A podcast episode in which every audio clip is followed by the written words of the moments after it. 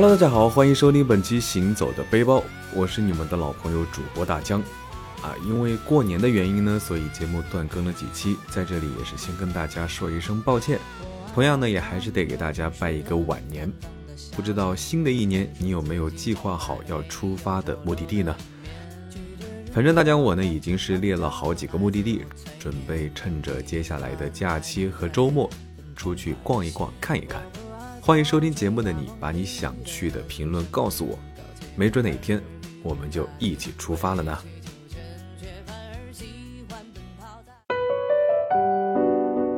年前趁着一个周末，我去了一趟大理，印象中已经是去过两三次了，但是每次去呢，还是会有一种心旷神怡的感觉。或许每个人心中都有一个大理，上观风，下观花，苍山雪，洱海月，风花雪月，就是大理。那今天的节目呢，就让我们再一次去大理，踏上心中那片文艺净土吧。落地大理机场之后，我就拦了一辆车，直奔酒店。啊，酒店是选在了大理古城的民宿，一开窗呢就能够看见苍山，景色还是非常不错的。放下行李之后呢，就踏上了前往古城的路。大理古城又叫夜鱼城、紫城，它的历史呢可以追溯到唐天宝年间。在唐宋五百多年的历史里，大理是云南的政治、经济、文化中心，承载着大理历史文化、宗教文化、民族文化。那人们都说大理三月好风光啊，如果三四月份来，你可以看到大理樱花陆续开放。从大理大学到大理古城，啊，那个时候的古城真的是美极了。不过呢，我们这次虽然不是三月，但是风光呢依旧美好。古城很大，路很多，比起丽江来说呢，大理古城是更加的具有生活气息啊。古城里面呢也有非常多走心的小店，如果你不知道挑哪一条路走，那么人民路或许是你最好的选择之一。很多有意思的店铺、咖啡馆都在那儿，非常好逛。走在古城呢，你会看到很多穿着民族服饰的人。或许你不知道他们到底是哪个民族，但是呢，只要看过他们的衣着打扮，你就会印象非常的深刻，不自觉的呢就会感叹少数民族的服饰之美。看着古城里这么多少数民族的同胞们，或许你会想不到啊，其实，在古城里面还藏着一间天主教堂。它就坐落在人民路的一个角落里，但是呢，如果你不仔细注意，或许你根本不会发现它。这座始建于1927年的天主教堂呢，建筑风格是浓浓的白族风格，而并不是我们印象中教堂该有的西式风格。如果不是天主教堂那几个字啊，或者是顶上的十字架，或许呢，你真的会以为这只是一个普普通通的白族建筑。古城逛的差不多呢，我们打算去吃一点东西垫垫肚子啊。看着这么多的民族美食，说实话，真的一时间不知道去哪里吃。纠结之下呢，去了一家叫做段公子的网红店打卡。啊，一进门呢就是浓浓的武侠风格，看得出来装修非常的用心啊，就是不知道味道如何。那我们也是带着疑问点了几道颇具云南特色的饭菜，啊，有菠萝饭、野山菌、茅草排骨。还有竹筒饭，整体吃下来的话呢还不错。菠萝饭甜而不腻，特别的爽口。米香呢混着非常浓厚的菠萝香气，让人是胃口大开。啊，野山菌的话呢也是非常推荐大家去吃一吃。虽然网络上大家对云南人吃蘑菇啊、吃菌类中毒的新闻或者是调侃啊，真的是屡见不鲜，但是真的因为确实是美味，所以那么多人冒着中毒的风险也要去尝一尝。在这里呢，大江还是要提醒各位啊，要想吃到好吃的菌类，务必去饭店或者是在当地的朋友指导下去吃，千万不要自己在菜市场或者是路边小摊买了就下锅，毕竟美味事小，安全事大。那另一道茅草排骨的话呢，也是比较推荐，做法上呢是浓郁的大理风味，感觉还是比较新奇的。竹筒饭的话呢，就不那么推荐了，并没有什么特别之处。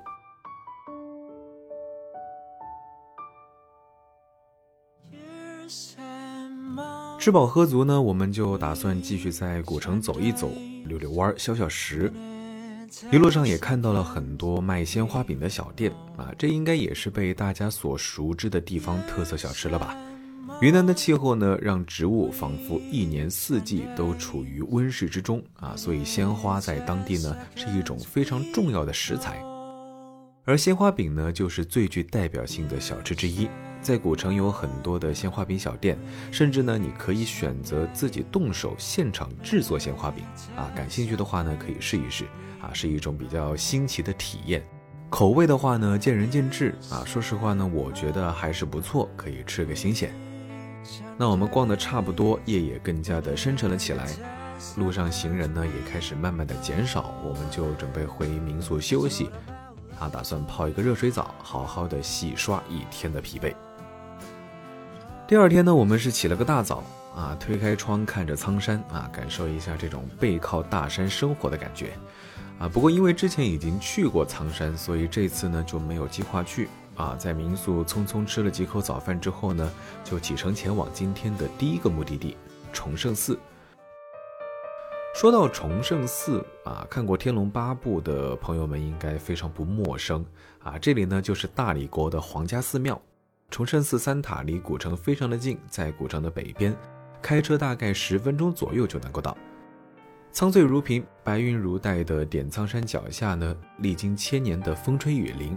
三座塔依然屹立在这个苍山洱海之间，那整个寺院呢也是大气磅礴、金碧辉煌，重现了灵鹫山圣地妙香国佛都的盛景。对于崇圣寺三塔呢，我觉得它不仅仅是大理的名片和象征，啊，更是一种信仰，是心灵的净土。啊，我去到一个城市，如果有空的话呢，其实非常喜欢去当地的寺庙拜一拜、看一看。虽然大江我本人是并不信佛，但是呢，感觉是一种仪式感啊，有一种云游僧人的感觉。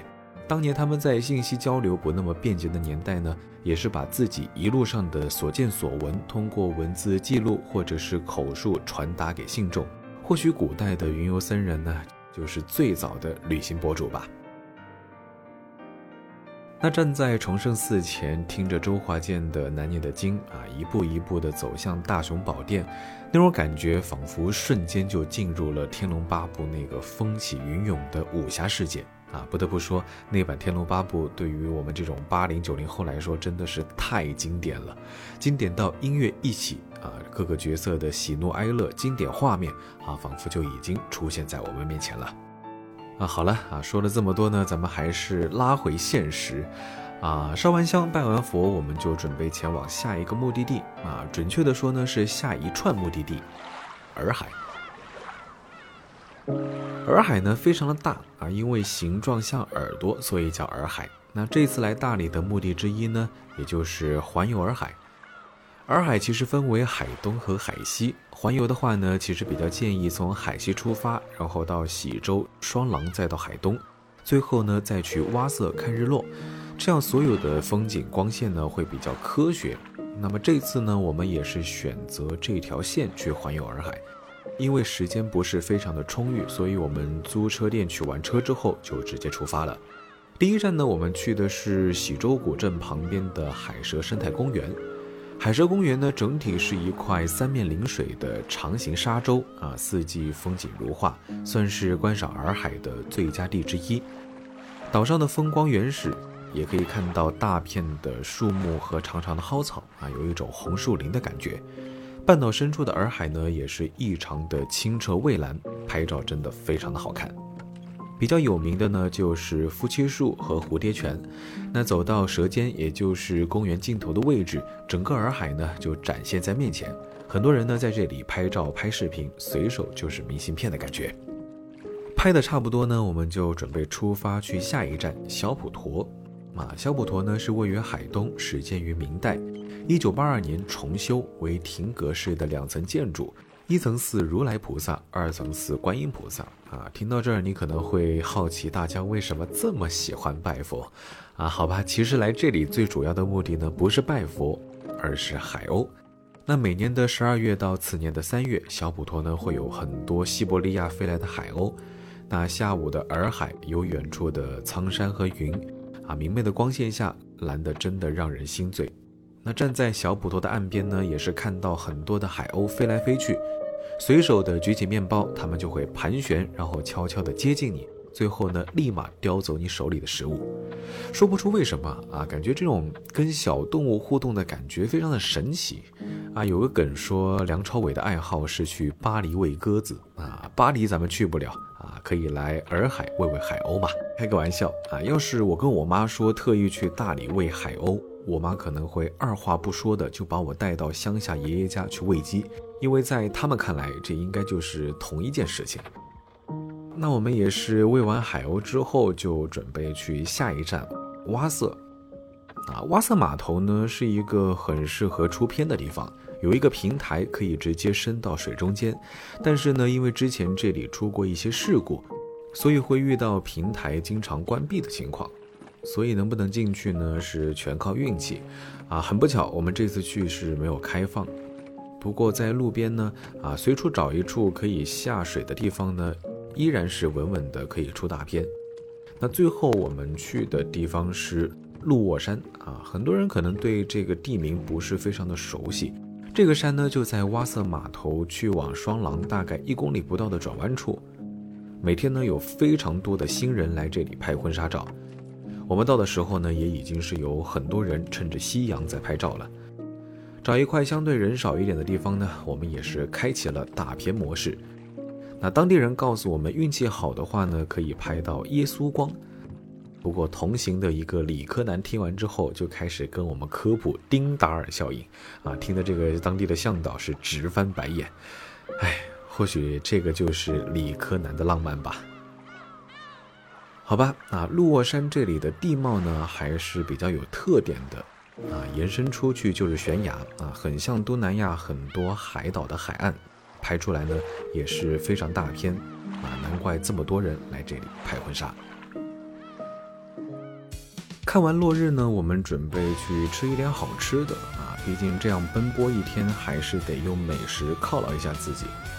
最后呢，我们选择了过桥米线，算是用当地特色来结束这一次的大理之行。啊，最后呢，也证明我们确实没有选错。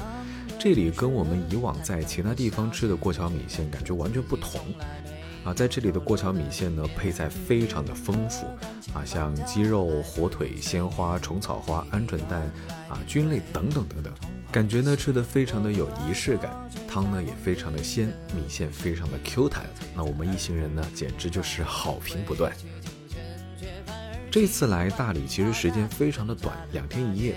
那有些朋友一直问我，啊，为什么一个周末两三天你也愿意出趟远门？其实对于我来说，去一个地方，啊，不是为了看多少风景，吃多少好吃的，纯粹呢就是希望在紧张忙碌的生活中，给自己一个放松的机会，让自己短暂的抽离。啊，不知道听节目的你们会有什么样的体验呢？